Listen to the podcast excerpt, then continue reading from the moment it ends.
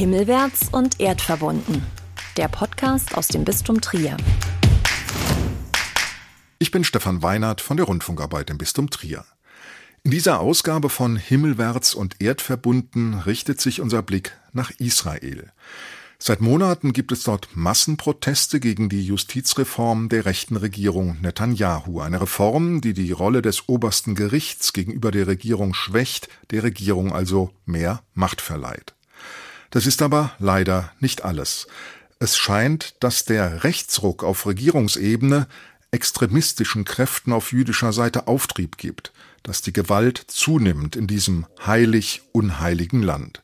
Diese Bezeichnung für Israel stammt von Stefan Wahl, katholischer Priester aus dem Bistum Trier, den ich bei uns im Podcast begrüßen kann. Nicht zum ersten Mal. Stefan, danke, dass du dir wieder die Zeit nimmst und herzlich willkommen. Herzlichen Dank.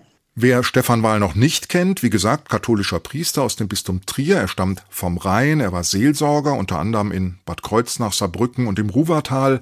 Stefan Wahl war Mediendirektor des Bistums Trier und viele Jahre Sprecher beim Wort zum Sonntag. Er ist Autor mehrerer Bücher und seit einigen Jahren eben lebt und wirkt er nun in Jerusalem. Stefan, ich habe die Gewalt angesprochen. Da gab es Anfang August einen ganz erschreckenden Vorfall. Offenbar hat eine Gruppe militanter jüdischer Siedler das palästinensische Dorf Burka in der Westbank angegriffen, im Westjordanland. Dabei wurde der 19-jährige Palästinenser Kusai Matan erschossen, wobei sich die Siedler auf Notwehr berufen und behaupten, sie seien mit Steinen angegriffen worden. Was weißt du über diesen Vorfall? Er ist äh, Teil einer sich immer mehr verschlimmernden Situation, dass äh, Siedler, nationalreligiöse Siedler in der Westbank jetzt Rückenwind bekommen durch die jetzige sehr rechtskonservative oder teilweise auch rassistische Regierung, die wir haben und die mittlerweile äh, sich nicht mehr scheuen, von sich aus auf Palästinenser äh, zuzustürmen, in die Dörfer zu gehen, zu brandschatzen, äh, Autos anzustecken und äh, alles Mögliche zu machen. Das Größte oder das Schlimmste ist halt eben jetzt dieser Tod des jungen Palästinensers. Und äh, es ist interessant, dass die beiden, die jetzt verdächtigt worden sind. Einer ist schon aus der Haft entlassen worden mit, dem, mit der Auflage Hausarrest. Der andere wird noch im Krankenhaus festgehalten, weil er selber verletzt war. Aber es gibt einen großen Unterschied, äh, wie die Zuständigen auf Gewaltausbrüche von Siedlern reagieren und auf Gewaltausbrüche von Palästinensern. Es ist ja auf beiden Seiten so. Ich lebe seit 2018 in diesem Land und äh, kann sagen, dass ich mich auf keine Seite irgendwie schlagen kann und äh, jeden Tag eigentlich äh, von der einen Seite in die andere schwanke, weil ich höre, was da wieder alles passiert ist. Aber wenn man sich vorstellt, dass äh, umgekehrt ein jüdischer Siedler von Palästinensern erschossen worden wäre, da wäre die ganze Familie wahrscheinlich inhaftiert worden. Der Bruder wäre befragt worden. Jeder, der ein Glas Wasser gegeben hat auf dem Weg hin. Das Haus wäre abgerissen worden. Der wäre immer inhaftiert geblieben. Der wäre nicht ins Hausarrest gekommen.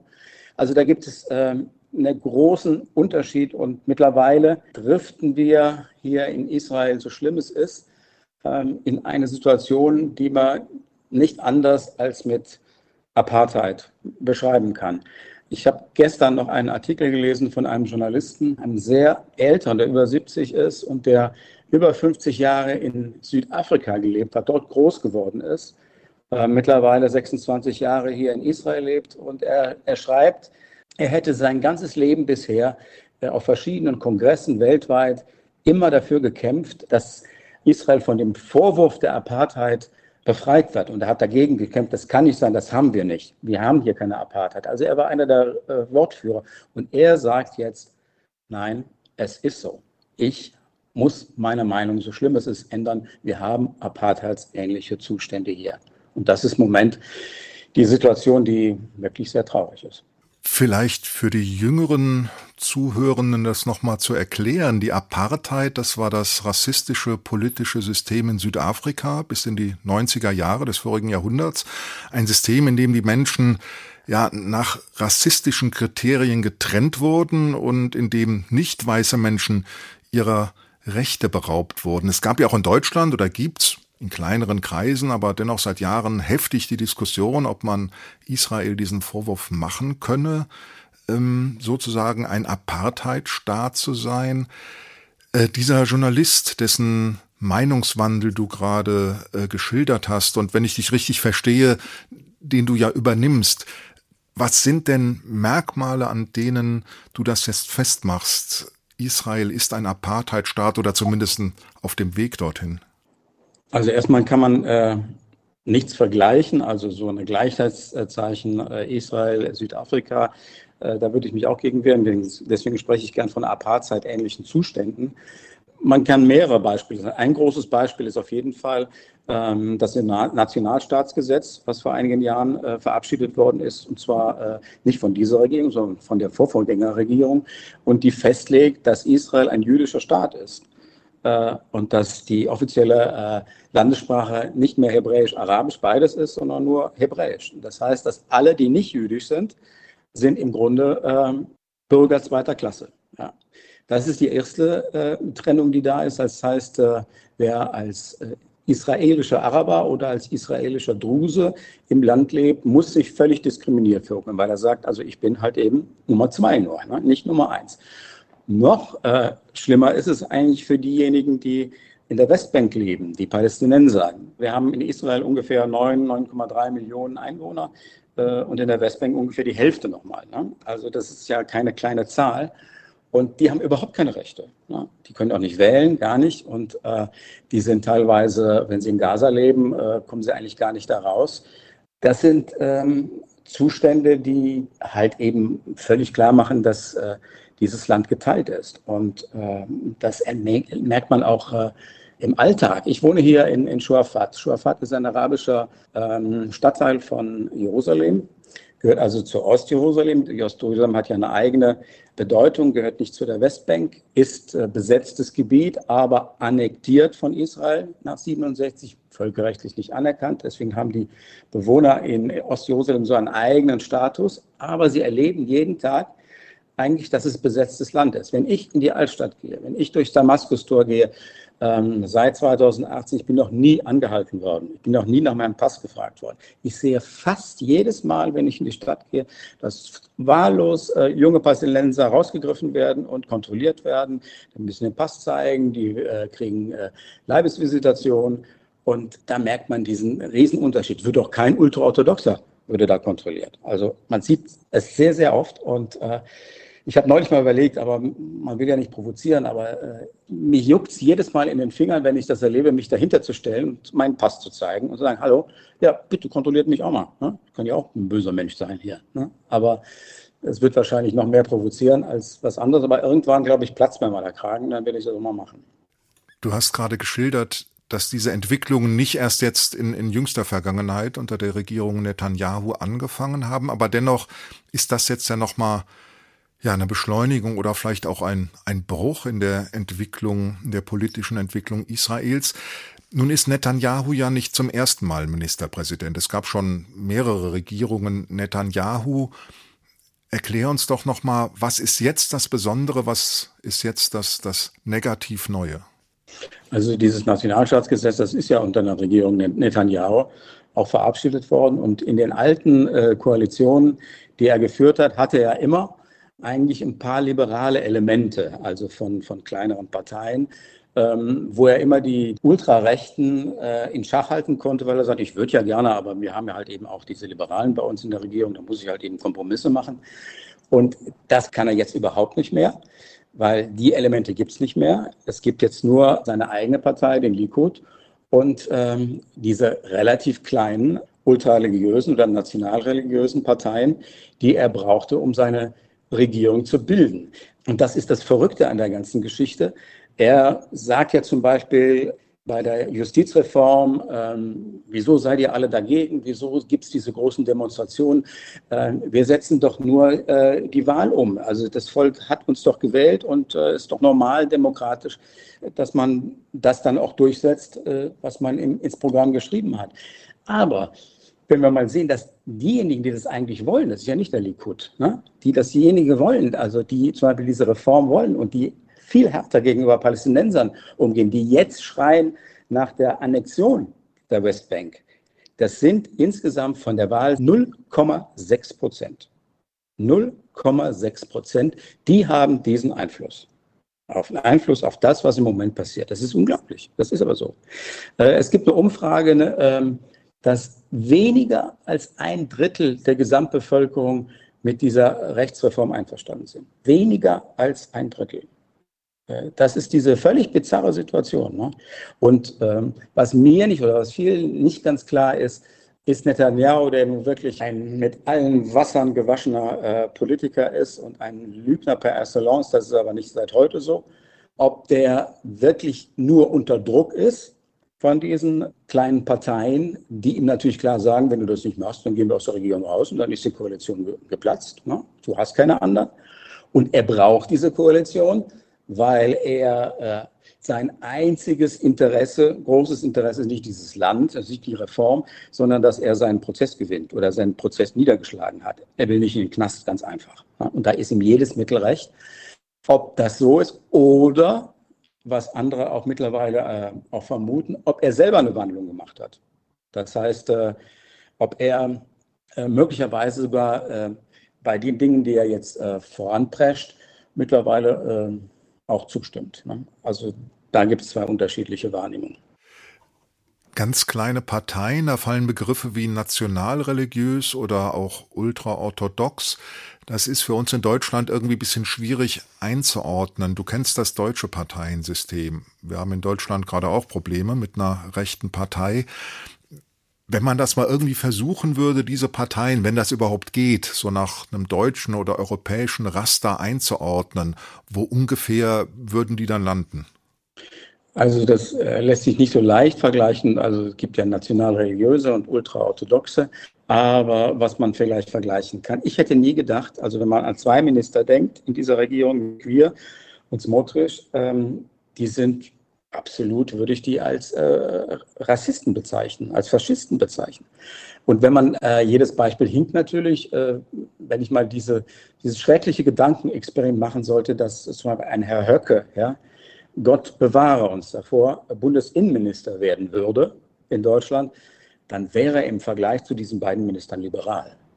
Jetzt wird es mir schwindlig, kaum vorstellbar. Wie sind jetzt die, die Beziehungen zwischen diesen Kräften in der Regierung und diesen extremistischen Kräften, vor allen Dingen ja offenbar auf der Siedlerbewegung? Gibt's da, weiß man das, gibt's da organisatorische Beziehungen oder ist das einfach so, dass die extremistischen Siedler sich ja jetzt Rückenwind verspüren, weil eben Leute gleicher Denkart auch im Kabinett sitzen? Ja, das geschieht ja, äh, äh geschieht ja teilweise ohne Scham. Ähm, der äh, Finanzminister Smotrich äh, hat äh, nach dem ersten äh, Überfall von Siedlern auf ein Dorf, was als Reaktion begründet wurde, weil zwei Israelis äh, aus einer, einem Siedler ermordet worden sind. Klar, äh, gibt es überhaupt keine Frage, dass das äh, verfolgt werden muss, aber dass es dann pogromartige Stimmungen gibt und äh, die dann äh, dieses Dorf brandschatzen und der Minister sagt, eigentlich müsste dieser Ort verschwinden. Der müsste von der Landkarte verschwinden. Ja. Muss sich nachher entschuldigen, aber das ist gesagt. Ja. Oder ähm, bei dem Fall, den du jetzt gerade erklärt hast, die beiden, die da beschuldigt worden sind, äh, der eine von denen kriegt nicht von der Regierung irgendwie gesagt, das geht gar nicht. Ja? Die Opposition, der Lapid, spricht zum ersten Mal von jüdischen Terroristen. Ne? Von jüdischen Terroristen. Das muss man sich mal vorstellen, dass das möglich wäre, das sowas zu sagen. Sondern der kriegt von diesem McVeer noch Lob. Der kriegt noch ein, äh, eine, eine, positive äh, Meinung, dass er ja nur sich äh, verteidigt hätte, nichts anderes. Und er müsste sogar eine Medaille bekommen. Das ist, das ist völlig, dass die natürlich dadurch Aufwind bekommen. Ne? Äh, ist ja völlig klar. Und die, die mehr liberalen äh, Elemente äh, im Likud in der, in der Regierung schweigen dazu. Ja. Nun gibt's Übergriffe, da liest man ab und zu Meldungen, auch bei uns in Deutschland. Also vor allen Dingen gegen Palästinenser und Palästinenserinnen, das hast du geschildert. Aber zum Teil wohl auch gegen christliche Einrichtungen und christliche Gläubige. Zum Teil ist das ja identisch. Einheimische Christinnen in Israel und Palästina sind ja normalerweise Palästinenser, Palästinenserinnen. Aber diese Übergriffe gegen christliche Einrichtungen, christliche Menschen, was kannst du darüber sagen? Also, das stimmt. Wir haben eine Zunahme an äh, Übergriffen, die anfangen von äh, Sachbeschädigungen, die äh, sich ausdrücken, indem Geistliche äh, bespuckt werden in der Altstadt äh, von Ultraorthodoxen. Das stimmt, aber ich würde trotzdem ganz vorsichtig nochmal sagen, wir müssen die Verhältnismäßigkeit da auch sehen. Wir sind als Christen eine absolute Minderheit im Land. Die Zahlen insgesamt auf Israel schwanken zwischen 1,6 Prozent und, und 2 Prozent. Und unter, innerhalb der Autonomie, an den palästinensischen Autonomiegebieten, sind es auch nur mal ein Prozent Christen. Die Mehrheit sind Muslime. Also äh, was da, sage ich mal, äh, an Unrecht im Moment gegenüber äh, den Palästinensern geschieht, ne? das im Vergleich zu den Christen ist natürlich eine ganz andere Nummer. Ne? Das will ich jetzt überhaupt nicht nivellieren, das andere, denn es hat mit der jetzigen Regierung auch zu tun. Das hat mit der jetzigen Regierung auch zu tun, denn ähm, die fühlen sich natürlich auch von ihren Leuten in der Regierung, Ultraorthodoxe, äh, auch unterstützt, äh, den Christen mal ordentlich zeigen, wo der Hammer hängt. Ne? Also äh, die Radikalisierung der Regierung hat auch äh, Folgen auf das Verhältnis äh, zu den Christen. Ich kenne Leute, die das auch an sich erlebt haben. Äh, ein Mönch zum Beispiel, den ich kenne, ähm, der das erlebt hat, dass man vor ihm ausgespuckt hat. Mir ist selber das noch nicht passiert. Ähm, wobei ich zugebe, dass ich natürlich nicht immer in Priesterkleidung herumrenne ähm, und dann vielleicht als Amerikaner oder meist sogar als Israeli durchgehe. Ich muss dann man oft das Gegenteil manchmal sagen. Ne? Ja, aber da müssen wir diese Entwicklung müssen wir äh, abwarten, wie sich das weiter entwickelt. Der Patriarch, also der katholische Bischof von äh, Jerusalem, hat da auch Sorgen, hat das auch deutlich formuliert. Das ist ein Teil dieser insgesamt äh, sich radikalisierenden äh, Art, die von der Regierung ausgeht. Nun haben wir Radikalisierung ja aber auch zum Teil auf palästinensischer Seite. Du hast es auch schon angesprochen. Ähm, da es islamistische Gruppen und Gruppierungen, und wie ich eben gesagt habe, die meisten Christinnen in Israel und den Palästinensergebieten sind ja äh, palästinensisch. Äh, stehen die von der Seite auch unter Druck? Ich bin fast davon überzeugt, so schlimm das jetzt äh, klingen mag, wenn es, was ja im Moment völlig utopisch ist, äh, es einen Frieden gäbe, das Palästinenserproblem wäre gelöst und sie würden äh, in Frieden mit Israel leben, dann gäbe es wahrscheinlich einen Konflikt innerpalästinensisch zwischen den Christen und den Muslimen. Ähm, denn die sind dann innerhalb auch nochmal äh, zweiter Klasse irgendwie, aber im Moment ist der äußere Druck halt, halt größer. Ich mache mal ein Beispiel. Ich bin äh, halte Messe in einem kleinen Ort in, in der Westbank äh, und da gibt es einen Hausmeister, einen Christen, der total unglücklich ist, weil sein Sohn jetzt äh, konvertiert ist als Muslim und eine Muslime geheiratet hat. Das geht. Umgekehrt hätte ein Muslim, äh, wäre er konvertiert zum Christen, kann er nur ganz schnell das Land verlassen. Das vielleicht als Beispiel. Das ist jetzt nicht aus der Luft gegriffen, das ist passiert jetzt. Was bedeutet das denn alles für die christliche Gemeinschaft? Du hast eben die Zahlen genannt, eine ganz kleine Minderheit in Israel und auch in den Palästinensergebieten. Es gab, ich sag mal, blühende christliche Gemeinden und auch Städte. Diese ganze Entwicklung, was, was bedeutet das für die christliche Community im Heiligen Land? Gut, die christliche Community äh, ist gewohnt, dass sie äh, halt eben Minderheit ist. Im Moment sehe ich da jetzt keinen, keinen großen Unterschied zu, zu den, den, letzten Monaten oder Jahren. Äh, wie gesagt, das muss man gucken, wie sich das jetzt entwickelt, ob das jetzt nur momentan auch so ist mit diesen Übergriffen.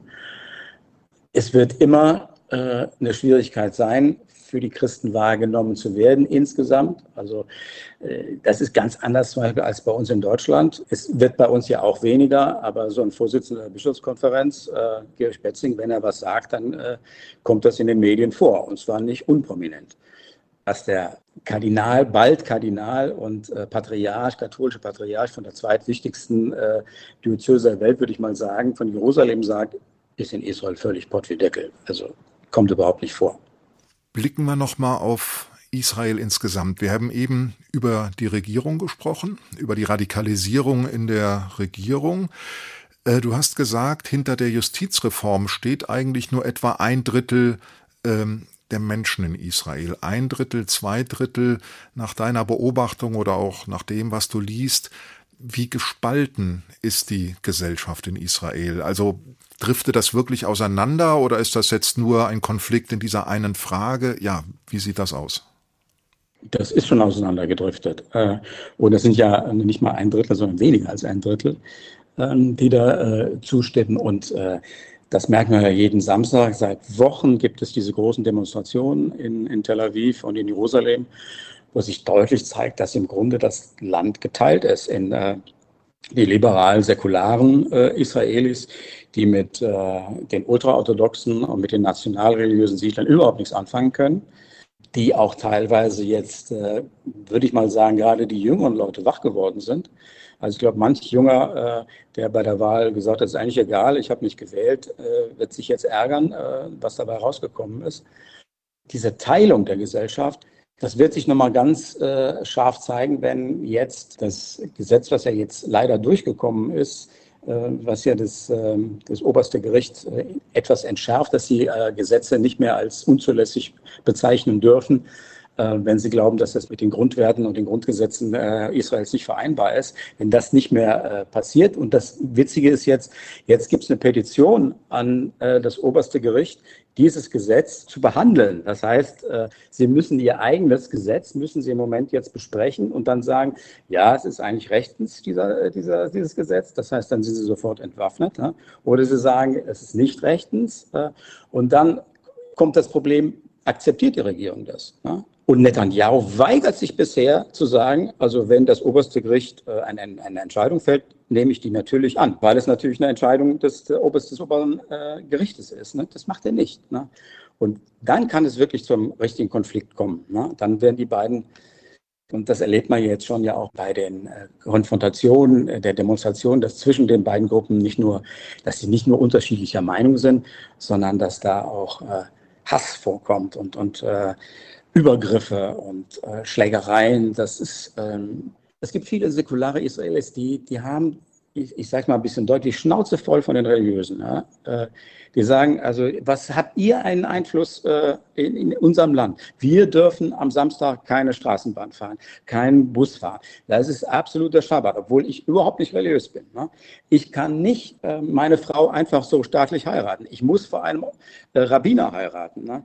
Noch nicht mal von einem Liberalen, sondern von einem orthodoxen Rabbiner. Ne? Warum ist das so? Ne? Das hat man manchmal, ja, hat man das hat man das geschluckt irgendwie, aber jetzt platzt das hoch? Oder äh, eine ganz Kernfrage, das ist ja so eine Sache, die die, die Ultraorthodoxen in der Regierung noch durchbekommen, dass ihre Leute, das heißt ihre jungen Männer nicht zum Militär weiter müssen. Ne? Das ist ja so ein Privileg. Und da sagen die, die, die anderen sagen da, warum? Uns, wir, unsere Leute werden da ins Militär, die müssen den Kopf hinhalten, die sterben teilweise. Und wir pumpen den Ultraorthodoxen Geld, äh, so viel, dass sie so leben können, wie sie jetzt leben, weil die Männer gehen ja nicht zur Arbeit, sondern die äh, machen Bibelforschung, kümmern sich äh, darum und leben teilweise vom Kindergeld oder von der Sozialunterstützung. Das sind soziale Probleme, die, die jetzt irgendwie noch mehr durch diese ganze Geschichte äh, ans Tageslicht kommen und hochkommen. Und wenn man es mal ganz platt, sage ich mal, auf äh, zwei Orte äh, begrenzen will, also Jerusalem ist eine ganz andere Welt insgesamt wie Tel Aviv. Ich habe in Tel Aviv Leute kennengelernt, die waren noch nie in Jerusalem. Obwohl das vielleicht eine, eine, noch keine Autostunde entfernt ist. Ne? Weil die sagen, dass also mit diesen äh, mehr religiös geprägten ist es natürlich, Jerusalem ist natürlich nicht nur religiös geprägt, aber insgesamt natürlich schon, wollen wir gar nichts zu tun haben. Wir bleiben in Tel Aviv ne? oder nach Haifa oder so, aber mit denen wollen wir gar nichts zu tun haben. Bleiben wir gerade mal bei diesem Bild äh, Tel Aviv, Jerusalem. Sind sich Tel Aviv und Jerusalem denn auch uneins, was die Behandlung der arabischen Staatsbürger, Staatsbürgerinnen und der PalästinenserInnen in den Autonomiegebieten angeht? Also gibt es da auch diese Spaltung oder gibt es da dann vielleicht doch mehr Einigkeit? Also erstmal würde ich sagen, es gibt äh, bestimmt eine ganze Reihe Tel Aviver, die haben noch nie einen Palästinenser gesehen.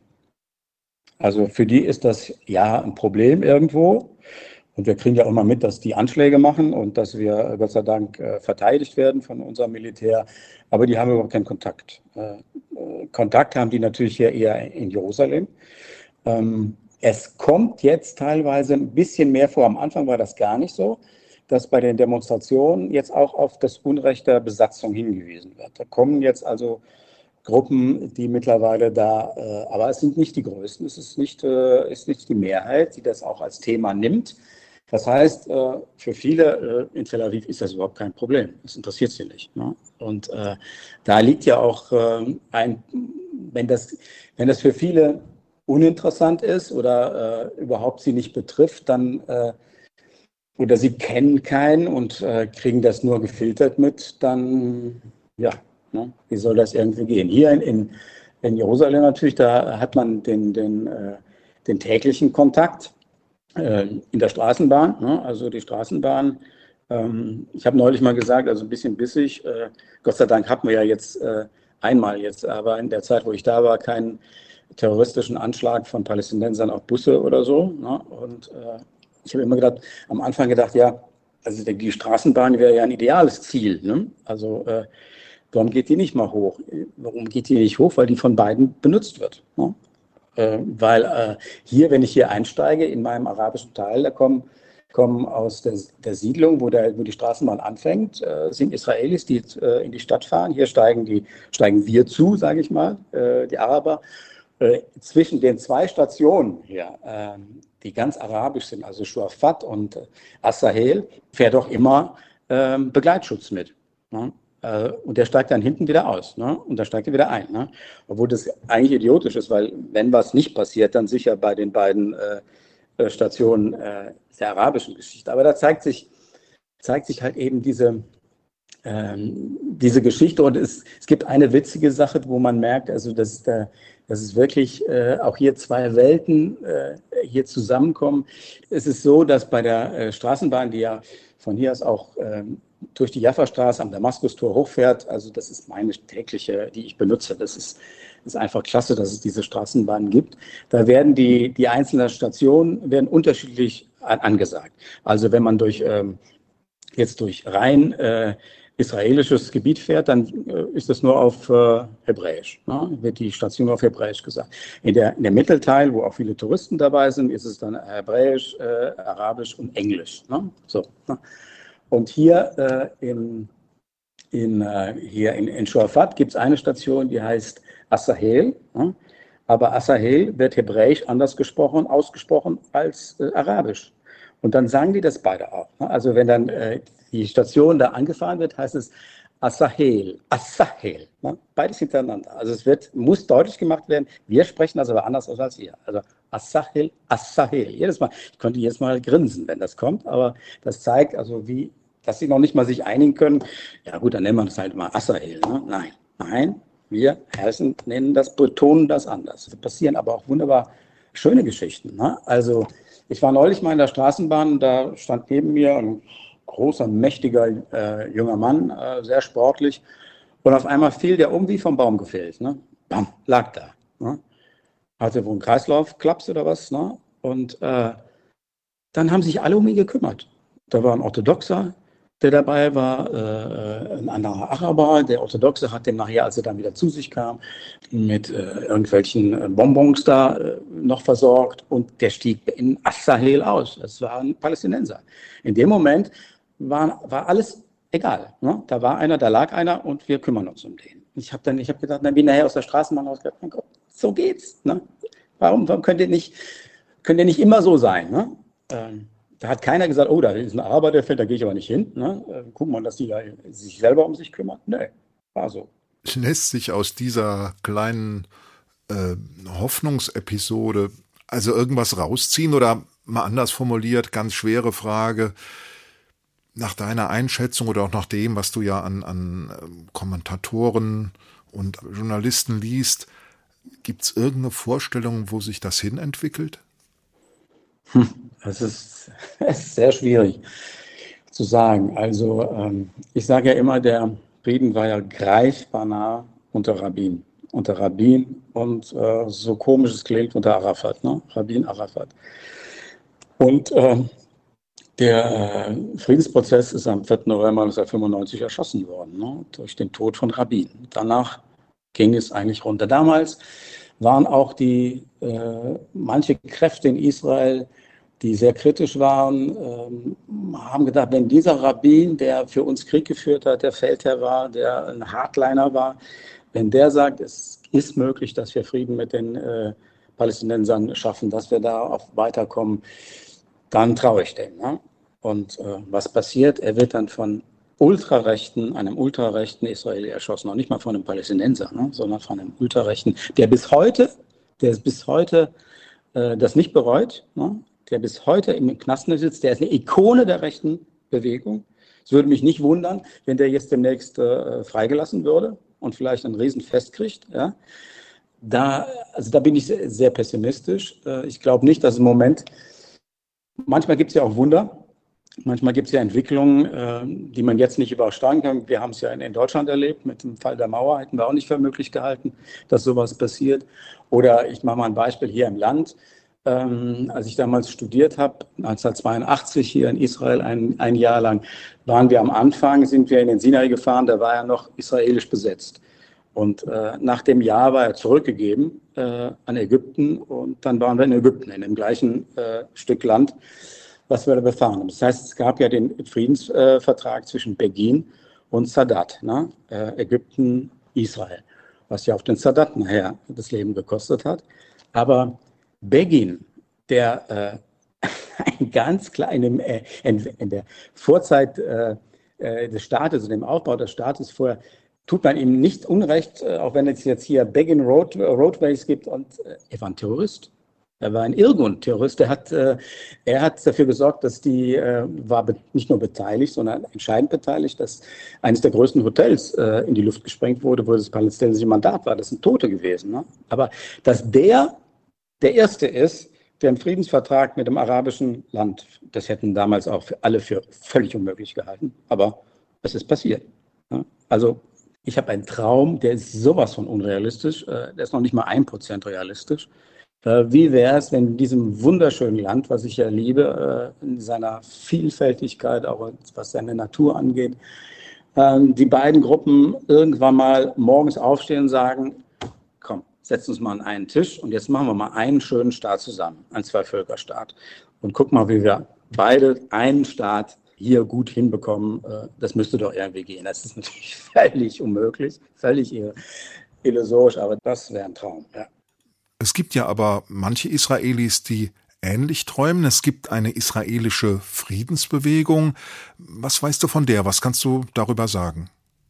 Ich bin mittlerweile bin ich äh, zahlendes Mitglied bei Takmeir. Das ist eine äh, israelische Friedensbewegung, die ich sehr unterstütze, weil die unglaublich gut ist. Ähm, sie nimmt nämlich keine Partei in dem Sinne, sondern sie thematisiert alles, was an äh, Menschenrechtsverletzungen in diesem Land passiert, auf beiden Seiten.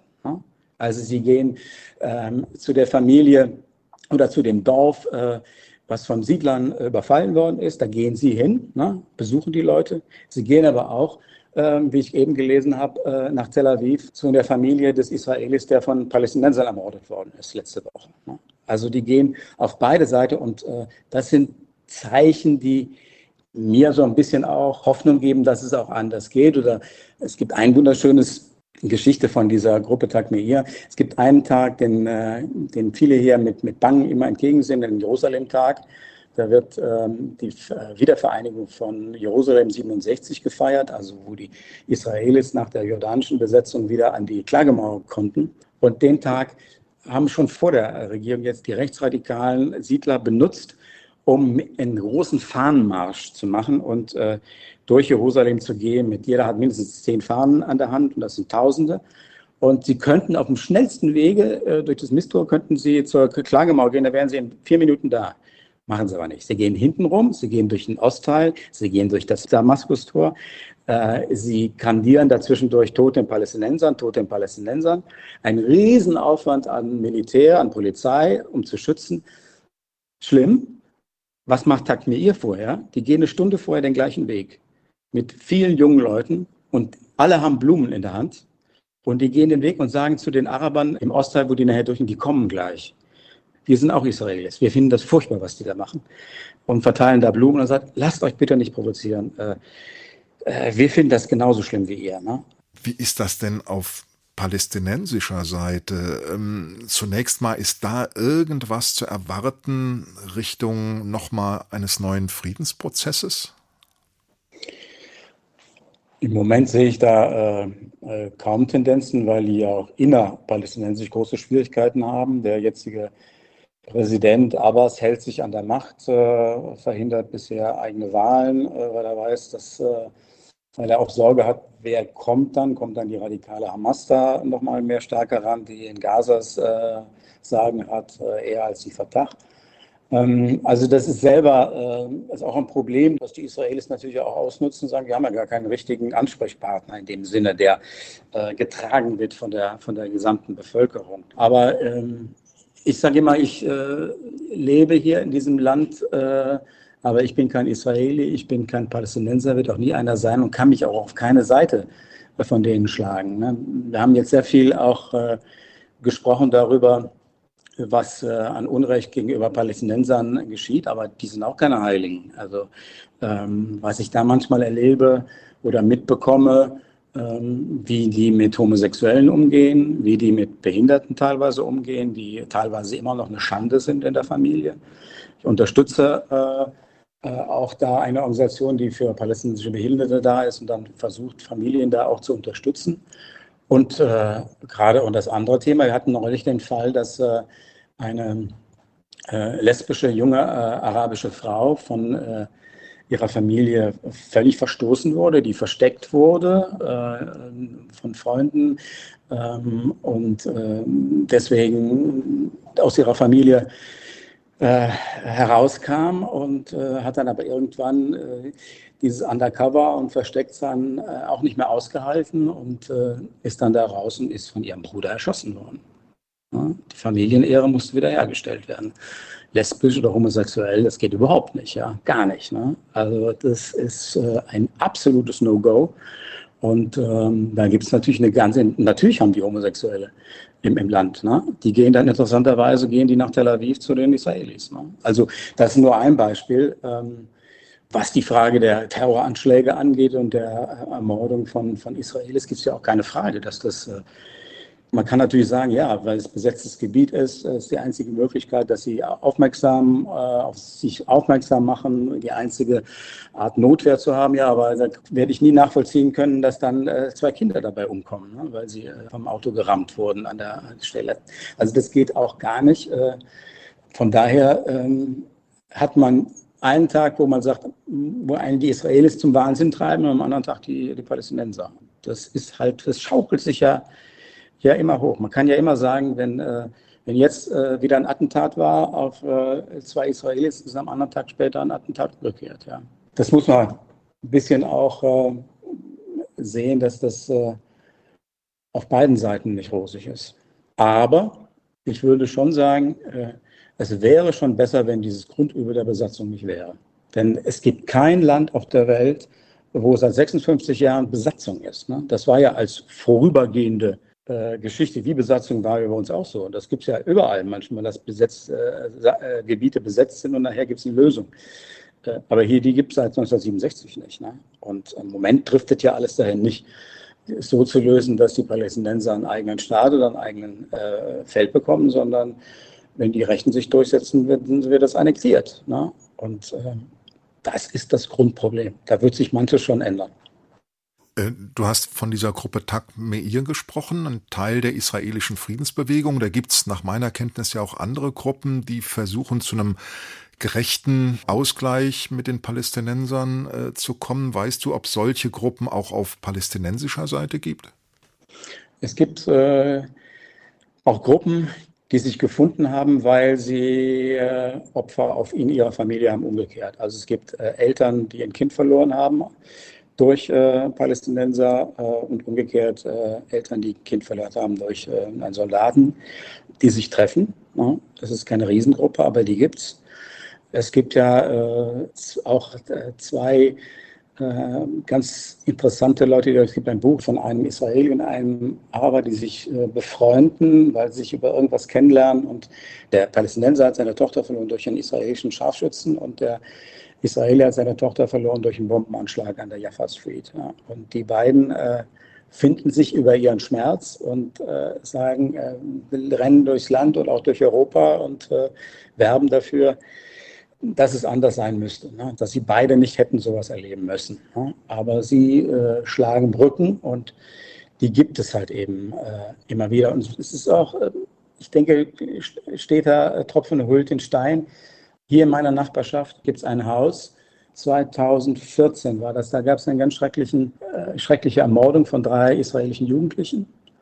Es war furchtbar, aber was dann passierte, war genauso furchtbar, nämlich dann sind Siedler hier nach Ostjerusalem gekommen, haben einen 16-Jährigen auf den Stufen da am, am, Haus bei ihm auf seinen Vater wartet, der in der, in der Moschee gegenüber war, haben den äh, ins Auto gezerrt, sind mit dem in den Wald gefahren, haben ihm Benzin eingeflößt und lebendig verbrannt als Rache. Er war natürlich hier Aufstand, ne? das heißt, Shuafat bis heute hat das nicht überwunden. An jedem Chanukka-Fest kommen Takemir-Leute die Familie besuchen, seit 2014. Jedes Jahr. Ja. Das sind so Sachen, da kriege ich Kribbeln, also kriege krieg ich Gänsehaut, wenn ich das jetzt so erzähle. Aber das gibt es auch. Ne? Das akzeptiert diese Familie. Ne? Die hat nicht akzeptiert, dass damals der Ministerpräsident äh, Netanyahu dahin kommt. Ne? Aber äh, das akzeptieren die dann schon. Zum Schluss nochmal, wenn wir jetzt wirklich mal auf deine Situation gucken, all das, was du da geschildert hast, was heißt denn das für dich, für dein Leben in diesem Land, für deine Liebe zu diesem Land? Ja, das ist ein Wunderpunkt. Ähm, ich äh, hab, bin neulich auch mal gefragt worden, ähm, äh, wie kannst du in diesem Land leben? Wie geht das überhaupt? Aber die Frage äh, wurde mir immer gestellt. Die, äh, es gibt viele Leute, die sagen, man kann ja in Israel gar nicht freigehen. Das ist ja Unsinn. Also ich bin nie, ich habe nie persönlich hier äh, irgendeine eine Angst gehabt, aber äh, die Frage wird natürlich jetzt öfter gestellt. Und ich bin vorsichtiger geworden, sie zu beantworten. Ne? Ich sage mittlerweile ja noch, ja, also ich lebe noch gerne hier. Aber ähm, das, was wir auch gerade beschrieben haben, macht mir zunehmend äh, das Leben hier schwer, auch wenn ich persönlich ja nicht betroffen bin. Ne? Ich bin weder Israeli, ich bin kein Palästinenser, wird nie einer sein. Es wird nie mein Land sein. Ne? Also das ist, das ist klar. Aber ähm, es äh, bewegt mich. Ich kann natürlich, äh, bin katholischer Priester, ich kann natürlich die Scheuklappen aufziehen und von einem heiligen Ort zum anderen gehen und von einer christlichen Feier zur anderen gehen und möglichst keine liberalen Zeitungen lesen. Und dann kriege ich davon gar nichts mit, sondern lebe hier eigentlich wunderbar höre Vorträge über neue archäologische Geschichten, kann das völlig ausblenden. Und äh, es gibt auch Leute, die können das, die machen das. Ich kann es nicht. Äh, ich stelle mir langsam immer mehr die Frage, ob ich äh, in dem Land weiter leben will. Demnach ich beobachte wie es geht, aber es könnte sein, dass ich eines Tages morgens aufwache, so gerne ich hier bin, so wahnsinnig gerne ich hier bin, dass ich sage, ähm, Bischof anrufe und sage, äh, ich glaube, die Zeit hier ist, äh, geht zu Ende. Ich halte das hier nicht mehr aus. Ne? Also äh, das kann, kann kommen. Im Moment ist es noch nicht so weit, aber äh, ich schließe es mittlerweile nicht mehr aus. Dann wünsche ich dir und allen Menschen in Israel und Palästina, dass versöhnende Positionen wie die von Takmeir letztlich den längeren Atem haben. In den Show Notes zu dieser Folge findet ihr, finden Sie einen Link zur Friedensgruppe Takmeir und wir verlinken auch den Facebook-Account von Stefan Wahl. Dort veröffentlicht er immer wieder auch Eindrücke und Erlebnisse aus seinem Leben in Jerusalem. Stefan, dir ganz herzlichen Dank für die Zeit, die du dir wieder genommen hast für unseren Podcast und alles Gute nach Jerusalem. Ja, vielen Dank und herzliche Grüße nach Trier. Himmelwärts und erdverbunden. Überall, wo es Podcasts gibt.